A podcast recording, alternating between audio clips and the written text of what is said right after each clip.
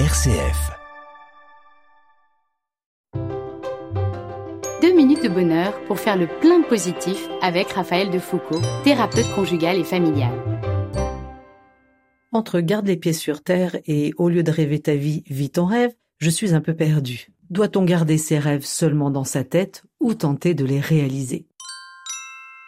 Se laisser aller à la rêverie permet de lâcher prise de laisser nos pensées s'envoler vers notre imaginaire pour goûter quelques instants aux couleurs, aux odeurs, à la douceur et au bien-être de cette échappée. Par exemple, rêver de la mer sous la douche chaude du matin. Le rêve est aussi un révélateur de projets. Rêver stimule donc notre élan de vie, nous permet de sortir de la routine et nous invite à aller de l'avant. Mais alors, comment faire pour différencier nos rêves? Alors il y a le rêve réalisable, c'est une envie qui nous fait particulièrement vibrer et que nous décidons de réaliser. Je rêve d'aller à Venise et hop, j'emmène mon chéri pour son anniversaire. Ce rêve-là nécessite par conséquent un travail de réflexion préalable et un passage à l'action. Il y a aussi les rêves utopistes. Ce sont des rêves dont l'ampleur nous dépasse. Par exemple, éradiquer la faim dans le monde.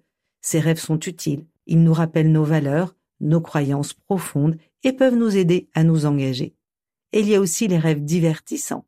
Ce sont tous les rêves que nous faisons par pur divertissement, par jeu, par plaisir, et pas forcément réalisables, comme je rêve de partir habiter seul sur une île déserte ou je rêve de sauter habillé dans une piscine. À vous de jouer, chers auditeurs.